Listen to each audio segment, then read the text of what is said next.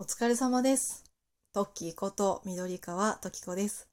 この番組は無駄にシャイでなかなか人前では素を出せない30代3児の母トッキーの一人語りな番組です。新年一発目の収録となりました。皆様、本年もどうぞよろしくお願いいたします。私がね、ちょちょうど年末違うな、11月か。昨年の11月に、実はね、あの、うちの祖母が、おばあちゃんがね、あの亡くなりまして、なんだろうね、一応喪中ということで、手放しでこう、明けましておめでとうございますって言えるような感じじゃないので、まあ、ここではちょっとおめでとうございますって言えないのが残念なんですけど、本年もよろしくお願いしますということで、新年のご挨拶とさせてもらえたらと思います。はい。というわけで、新年一発目の収録。とね、実はね、年末にお便りが一通届いてましたので、そちらのお便りを紹介、まずはね、させていただこうと思います。ね、ラジオネーム、うしんちゅうさんからいただきました。こんにちは。いつも配信楽しみにしています。ありがとうございます。キラメージャーのお話に感動してしまいました。私の子供たちはもうすでに大きいので、子供向けのテレビ番組を見る機会がありません。また、子供たちが小さかった頃、我が家にはテレビという存在すらなかったので、日朝というものを見る機会がありませんでした。今回のトッキーさんのキラメージャーの話を聞いて、胸が熱くなりました。大人もハマる理由がわかる気がしました。会社での布教活動が失敗したと話されていましたが、少なくとも私は、トッキーさんの番組を聞いて、キラメージャーを見てみたいと感じました。しっかり布教されてしまいました。ということで、うしんちゅうさん、ありがとうございます。すっごい嬉しい。あの、お便りの中にも書いてますが、そう、トークでも話したけど、会社でね、普段雑談もせずに黙々と作業ばかりしている私が、3分間スピーチでね、いきなりキラメージャーの話をね、する、そんなことがあったんですけど、残念ながらね、感触は悪かった。とてもとても 布教活動が成功したとは言えないような状況だったので、こうやってね、一人で多くの方にキラメージャーの魅力が伝わったんだなと思うとね、本当に嬉しい。すごく落ち込んでたので、勇気をもらいました。ありがとうございます。これに懲りずに、あのね、これからもちょっとキラメージャー布教活動していこうかなと思いますので、どうぞろしくお願いします。やっぱ日朝素晴らしいよねっていう話をこれからもしていこうと思いますね。はい。というわけで、改めまして、うしんちゅうさん、お便りくださいまして、ありがとうございます。うん。というわけで、一発目のお便り紹介だったんですけど、ちょっとね、ここからはね、若干指針みたいになってしまうかもしれないんですが、こちらのお便りをくださったうしんちゅうさんの番組について、ちょっと私がお礼を言いたいことがあるのでね、自分の子育ての話と絡めながらお話をしていこうと思います。はい。そう、今言いましたが、うしんちゅうさん、実はトーカーさんなんですよね。もう知ってる方も多いと思いますが、僕らはみんな生きているという番組を配信されてるトーカーさんです。で、合ってると思います。はい。とね、どんな番組かっていうと、新中さんがね、ちょっと私もすいません。毎回その全て欠かさず聞いてるわけではないので、あまり偉そうなことは言えないんですけどもね、あの、命の大切さを理解してほしいっていう思いをもとに、あの、番組を配信されてる元酪農家の方なんですけど、私がね、あの、新中さんの番組を聞いて何を影響を受けたかっていうと、まあ、食に対する考え方がすごく変わりました。実は私が、もともとね、子供たちに対して、ご飯残していいよって言っちゃってたんですよ。まあ、それもなんでかっていうと、ちょっと言い訳がましくなりますが、ご飯の時間って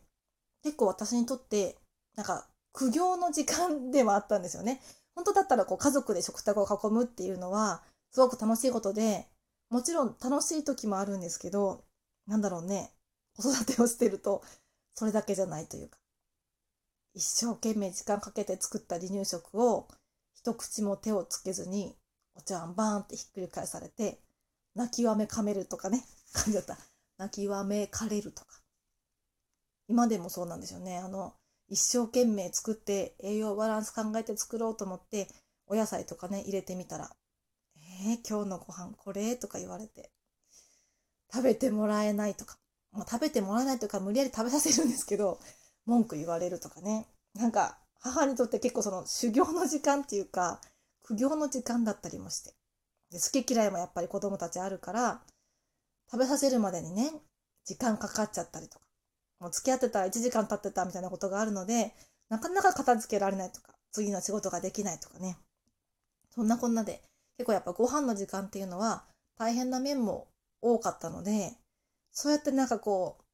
辛い辛いってなっちゃうぐらいだったらちょっと多めに見てもう残していいよって言ってしまってたんですよ。うん。あ、もちろん、なんだろうね、それが悪いっていうわけではないのかもしれないけど、うしんちゅうさんの番組でね、うん。あの、うしんちゅうさんもともと酪農家で牛さんも飼ってて、だけど、あの BSE って狂牛病が流行った時期がありましたよね。そういう時に、あの飼っていた牛さんたちをね、こう安楽死させたっていう経験をちょっと語られてる回があって、うん。なんか、そういう経験をされてて、でそういう思いのもとに、あ、私たちは今こうやって、ね、牛肉とか豚肉とか口にしてるんだなって思ったら、なんだろう、なんかこう、簡単にご飯残していいよって言っちゃいけないなって思わされたんですよね。そう、だから、そう、新中さんが一生懸命番組で語ってるのを聞いて、うちの子供たちにね、しっかりちゃんと伝えなきゃと思って、ある時伝えてみたんですよ。ご飯食べてて、あのねって、こうやって今、あの、食卓にね、テーブルに上がってるお肉とかっていうのは、酪農家さんたちとかね、そういう方々がいろんな思いがあって、そういう病気とかで牛さんが死んじゃうとか、そういうことがたくさんあって、いろんな思いとか、いろんな人の手を得て、こうやってテーブルに上がってるから、ちゃんとね、命をいただくってことを忘れないで食べようねみたいな、そんな話を子供たちにしたんですよ。そういつにも増してね、なんかいつもとは違ったテンションですごく真剣なトーンで話したので、子供たちもね、若干びっくりというか、え？なんかママ今日ちょっと違うなみたいな感じでね、ハッとしてね、最後まで聞いてくれたんですけど、そう。そしたら、その日はちゃんと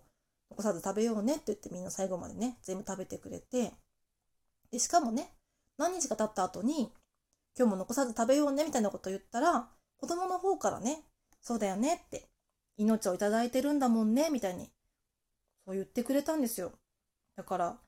なんか、あちゃんと思いが伝わったんだなと思って、私も、なんか、すごく感動したというかね、自分の子供ながら、あ、よかったなって思ったので、うん、もちろんね、だからといってね、毎日ね、もう絶対残しちゃダメだよって言っても2時間も3時間もね、あの、机についてやってるっていうわけではないし、じゃあこれだけは食べようねって言って残りをね、私が食べて、毎日お腹の肉が増えてるみたいな、そんなこともあるんですけど、でもやっぱりね、なんだろう、こう、命の大切さっていうのをちょっと私は軽んじてたんじゃないかなってことを気づかされたので、これからはね、きちんと、うん、きちんとその牛さん、豚さん、鳥さんとか、みんなね、そういう命を大事に食事はね、いただいてるんだ、命をいただいてるんだってことをね、忘れずに、子供たちとも一緒にね、ご飯を食べていけたらいいなっていうふうに思ってます。なのでね、だから本当に私の番組聞いてくださってる方の中でね、まだそのうしんちゅさんの番組とか聞いたことないっていう方がいたら、もしよかったらね、もしよかったじゃないか、ぜひにぜひに聞いてもらえたらなというふうに思います。ね、あんまり私はね、そのね、あのね、そうそう、だから毎回ね、その全ての番組をね、もうね、あの、網羅してますっていう人だったらね、もうあの、番組を偉そうに語ってもいいと思うんですけど、残念ながらね、私がそのマイペースリスナーなもので、その全部をね、聞けてないのでね、あんまりそんな、こんなにね、偉そうなことは言えないんですけど、うん。ね、私、少なくとも私は、不思議さんの番組を聞いて、命の大切さを学ばせていただいたので、うん。それを子供たちに伝えることができて、なんだろうね、少しはこう一役買ってるのかななんて思ったので、はい、皆様もぜひ、